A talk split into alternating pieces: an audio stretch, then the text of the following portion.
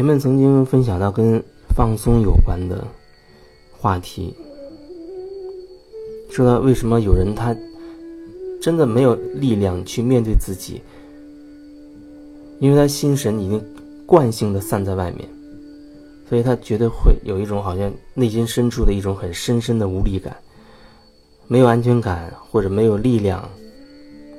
那那个时候，你真的需要借由外在的力量来协助你去走出这第一步，走出这第一步。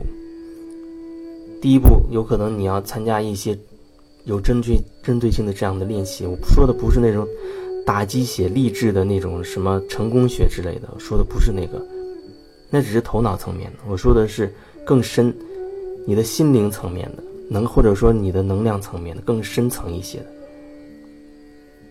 他让你由衷的去感受到的，而不是嘴里面说一说，嘴里说一说，恐怕所有人都已经成功了，都已经开悟了。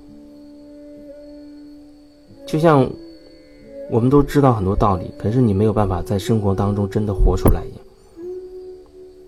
知道跟做到是两件事情，我们要去找能够让你做到的那种感觉，找到你心的感觉，心的力量。是无限的，真的是无限的。所以，当一个人真的决心、极度的渴望，他要去做一件事情，他真的会毫不犹豫的就会化成行动，就朝那个方向就去走了，不会有丝毫的迟疑，或者害怕，或者碍手碍脚之类的。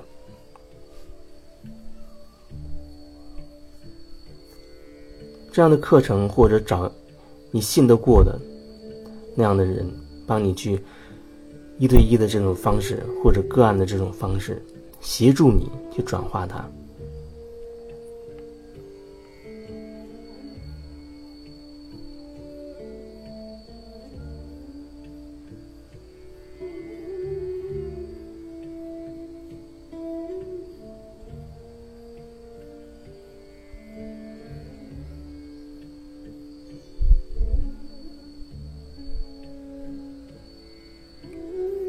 我记得那天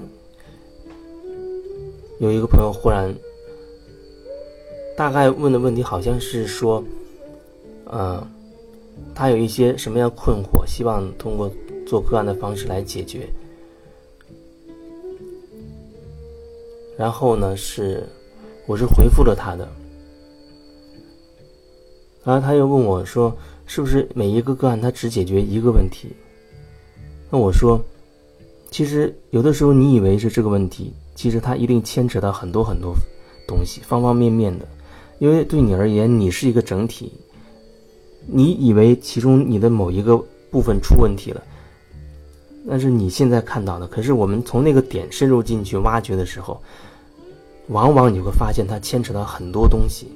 所以，那个案它绝不是完只是针对于这一个点，而是它是非常灵活的，通过这个点。看看看，我们先伸进去看，然后按当下的状态看，它到底背后还有什么东西需要去探索。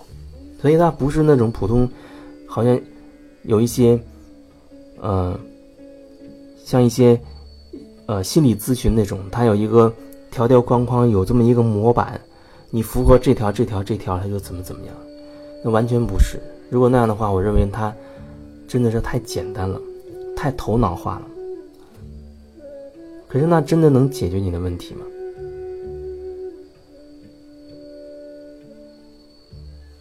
当然，也有人说，那找你也能解决问题吗？他觉得有的时候生病还不如去诊所。可是你觉得诊所真的治好了你的病吗？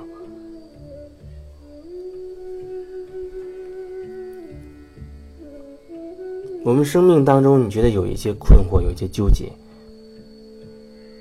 我们从出生到现在，往往都经历了几十年一个积累，就是说你的那个信念系统已经一点一滴的凝聚成一个根深蒂固的一个东西，它在左右你的生命，让你的一些性格、你的习惯，都是围绕着你这个根深蒂固的信念系统在运作的。然后，你就会吸引相关的人、相关的事情。所以你想一点一点去转化、去清理这样一个根深蒂固的东西。有人他说，那一次可不可以解决？两次能不能解决？每一次他都可以解决一部分，这是真的。可是有的时候，对于有一些而人而言，他会解决那个部分可能相对比较大一点。他日后他会觉得哦，好像有一个很明显，那个角度很明显。但有的时候有一些人他就会觉得不是特别明晰。但是往往我们都需要比较长的一段时间去转化。所以你会看到很多工作室专门做这种内心深层的这种疗愈的，他一般都会建议你说，比如说你要去。比如说，我以前遇到的，你要买至少要五十个小时的个案，一百个小时的个案。很早很早以前我做过个案，一个小时要一千块钱，那还不是贵的，一小时一千，要先付一百小时的钱，或者最少也要五十小时的钱。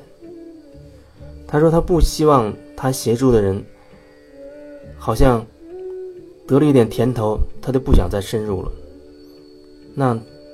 他会觉得真的很没有意义。他付出了很大的心力去协助你提升你的生命，可是你得了一点点，还没有走出多少。哎，你觉得好像可以了，你又回到那个，又回到你的那套系统里面去了。那你觉得好像你可以了，或者是有一些人，大概一两次、两三次之后，因为他内在的一些东西会激发出来，激发出来的都是深藏已久的。比如说一些所谓负面的情绪、负面的东西，它会冒出来，然后他会觉得好像怎么做完个案反而更不好了，他在一段时间之内反而觉得更沮丧，情绪更混乱了，所以他就觉得这没用，反而把自己搞得更不好，那就不再继续了。可是这些全都是一个过程，这也是为什么。有的时候，他需要你真的要有一个时间段专门去做，这样一个一个一个。那个时候，我记得有人他是一一周一一周一次，一周一次，这样他有一个长达三个月、半年，甚至一年，甚至更久，我都见过这样的。可是你一年之后再看到他，他真的改变就很大，那就非常明显了。人心真是太急躁了，太急了，所以才有一些什么，好像成功学，告诉你怎么样快速致富。人具有强大的贪婪，然后又有非常的懒惰，又有极度的急躁，所以这几点放在一起，他就会变得非常的没有耐心，好高骛远，希望。短平快的就把所有的事情，把该挣的钱全部挣了，啊，该治的病全部都治了。就像我遇到过个别的人，他急躁成什么程度，无法忍受他的身体哪生病，吃药打针不好，他真的就可以做手术把那个器官割掉。那次上课，那人非常自豪的向我们告诉我们说：“你看，他的胃割掉一半，肠子截了一截。”然后还有一什么器官也割掉了一块。他表达的时候真的是很自豪，可是听得我们真的有点毛骨悚然的感觉。然后他觉得那反而是爱自己，因为他找的是最好的医院、最好的医医生给他做这个手术，而且他用最短的时间就能够康复，因为他觉得时间是最宝贵的，他要用那些时间去赚更多的钱。这样下一次身体出了状况，他才能找最好的医生。所以你说那也是一套模式，但是你不觉得他就像走入死胡同是一个恶性循环吗？还有人他就觉得赚更多的钱买世界上最大牌的包包、服装、奢侈品，那就是爱自己。同样一个爱自己这三个字，不同的人他有不同的理解啊。还有人他觉得要吃最好的山珍海味，每天胡吃海塞的花天酒地的，那就是爱自己；随心所欲的，就是爱自己。说到随心所欲，我经常会说到要依心而活，就是你要感受到自己我现在到底想做什么，你可以去按照自己的感受去做。那它又跟随心所欲到底有什么不一样呢？